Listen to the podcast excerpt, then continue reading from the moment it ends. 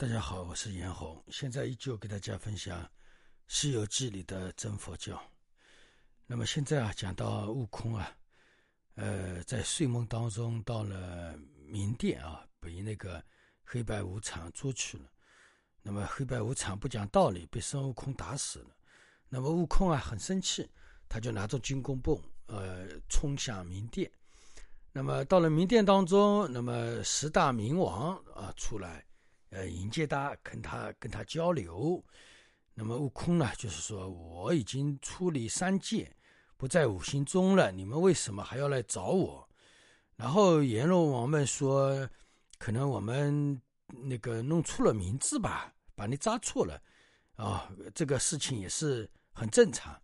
那么悟空说，你们这些当官的啊，冥王真的是太轻视生命了。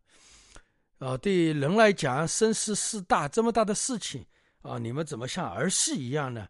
啊，那么这一点当中啊，就是有的时候，在过去啊，在过去当中，为什么有这样一笔呢？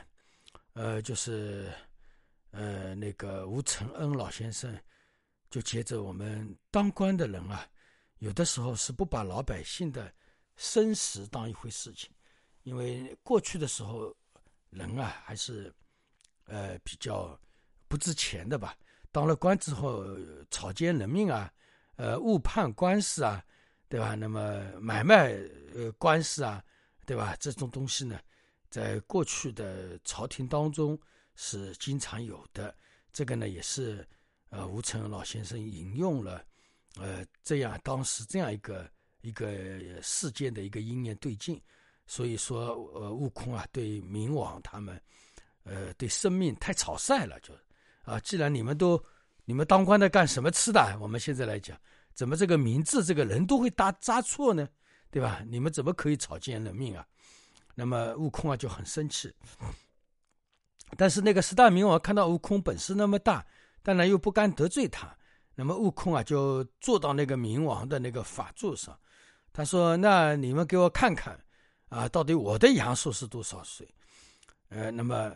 那个呃，冥王也很无奈，就叫下人去把那个生死簿全部搬出来，啊，生死簿搬出来呢，呃，那个呃很多的生死簿，那么就很多箱子啊，那这个呢就说明我们众生啊，就是呃众生太多了，啊，就是众生呢在冥王那里，在阎罗王那里挂了号的，啊，数不清楚这样一个意思。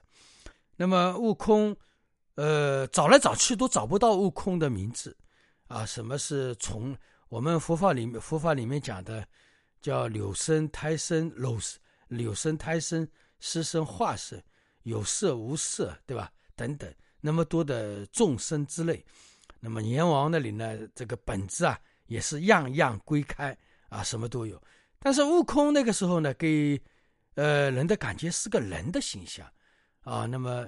所以呢，他们先从那个人当中去找，人当中找不到，然后呢，从虫类、呃那个旁生类去找，最后都找不到，那就很怪啊！怎么悟空这个名字找不到呢？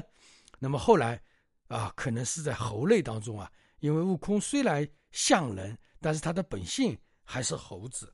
那么这句话当中呢，也有密意的啊，也就是说，我们人啊，虽然呃好像像人了。但是我们这个心其实是念念妄想的，所以我们这个心啊就像猴子一样。所以我们在我们传统文化当中，我们会说我们人是猴子变的，因为我们的屁股那里有一个青的一个眼子，以前有个呃那个猴子的尾巴，但是后来那个回子猴子尾巴没有了，所以那个屁股眼那个地方有一块青的呃东西啊。那么后来说我们人又是猴子。就是那个变过来的，最早时候我们人就是猴子，猴子慢慢的站立起来，啊，等等啊，这个当然我们就不去呃广说。那么这里说的就是我们人啊，每个人，呃，其实都是猴子，心都是猴子，但是表面看是人了啊，是这样。那么也就是我们每个人为什么说我们每个人都有因缘具足的时候，什么样的性格都能暴露出来啊？这个人的因缘具足的时候，有的时候像。狮子有的时候像狗，有的时候像猫，对吧？等等都有各种旁生的阴影。那么技术呢，我们人啊，以前也做过各种各样的旁生，所以呢，只要阴影不一样，它就会变换各自的角色啊。那么这个呢，也是讲到了呃我们人的呃那个真相啊，讲到了我们人本来就是猴子，那么这个猴子就是呃任何动物我们人都做过，所以因缘记住我们人就什么相都变出来了。那么悟空。后来总算找到了自己的名字啊，呃，那么他的他可以活到，呃，三百四十二岁，那么享就呃享尽阳寿而死，也就是说他的生命是三百四十二。那么三百四十二岁，悟空那个时候一看他吓死了，对吧？因为他从那个石头里爆出来，对吧？又到那个南呃南瞻部洲西牛护州吧，啊那个地方去请法，对吧？求法修行，呃，在那个两大海当中又耽误了很长时间，对吧？那他觉得我没有呃多长时间可以活了嘛，他就心里啊很是呃可怕。那么他看到自己这个名字写在那里，那么他就呃强迫那个呃阎王给他一支笔，一支毛笔，然后呢再给他一点墨墨水，他就把自己的名字给划掉了。那就是说，呃，他这个人。呃，已经不受冥界呃那个主宰了，那么他又觉得，哎呀，我老大都生死都没有了，那个生死簿都让我弄掉了，对吧？那么我这些猴子猴孙，那是不是我也做师傅嘛，对吧？我做老大嘛，我也应该帮他们弄弄掉啊，对吧？那么悟空就一连手的就把所有啊这一本书里的猴子的名字全部勾掉了，然后呢，他想，哎，我就很欢喜，然后呢，他就。欢欢喜喜的，呃，离开了明殿，就准备回来了。回来之后，在路上那个脚滑了一跤，就摔了一跤。摔了一跤之后呢，从那面花果山，他的做他不是做梦嘛，喝酒喝多了嘛，哎，那个时候就醒来了。那么这个故事啊，讲到这里啊，那么我这里要讲的是，呃，为什么悟空把自己的名字划掉是什么意思？那么为什么？悟空又帮助把他的弟子啊，把他的徒子徒孙这个名字也划掉了。那这个里面呢是有点讲讲究的啊，我在这里给大家啊讲一下。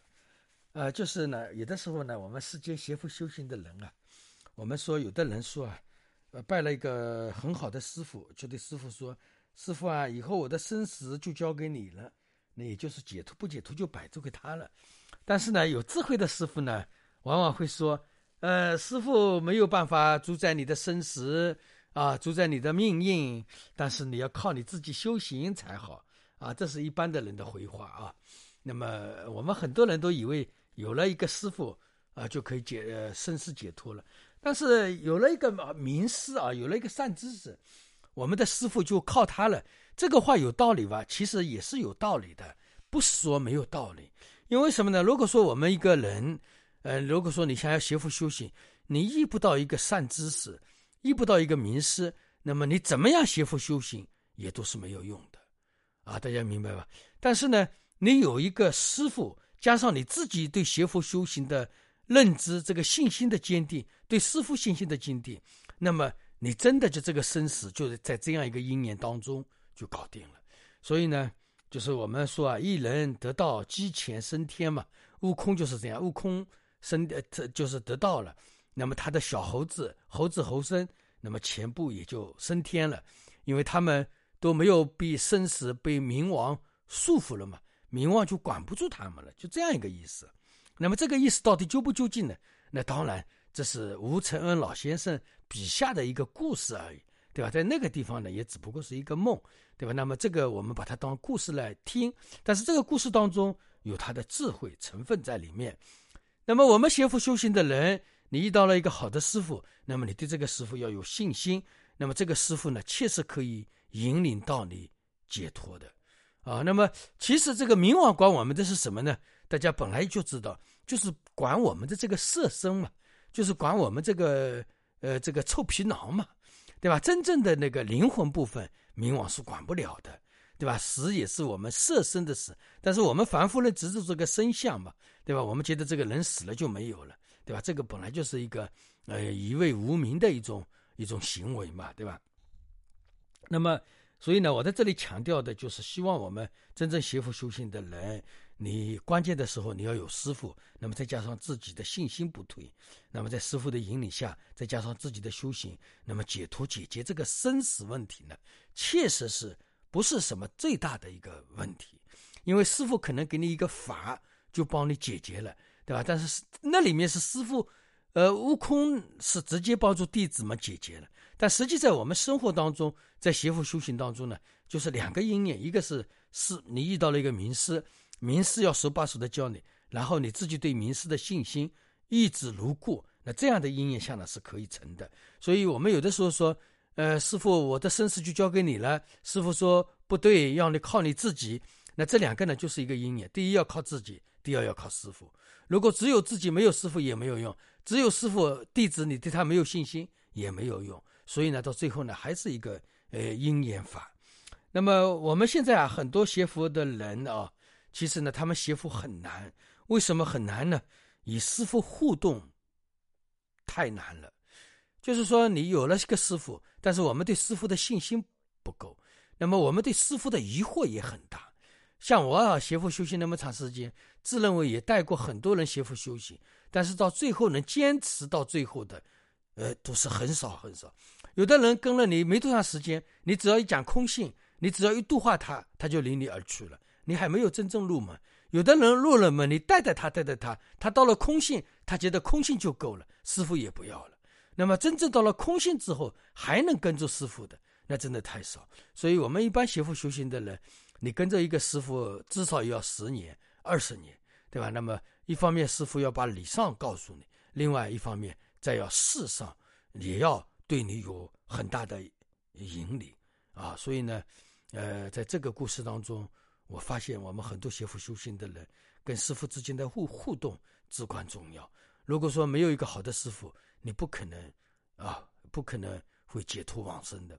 那么你自己没有信心，有一个好的师傅用场有吧，也不一定很大。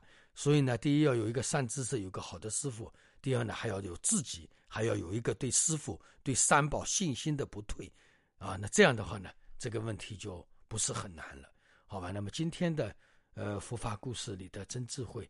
啊今天是佛教呃西游记里的真佛教啊就给大家分享到这里祝大家吉祥如意。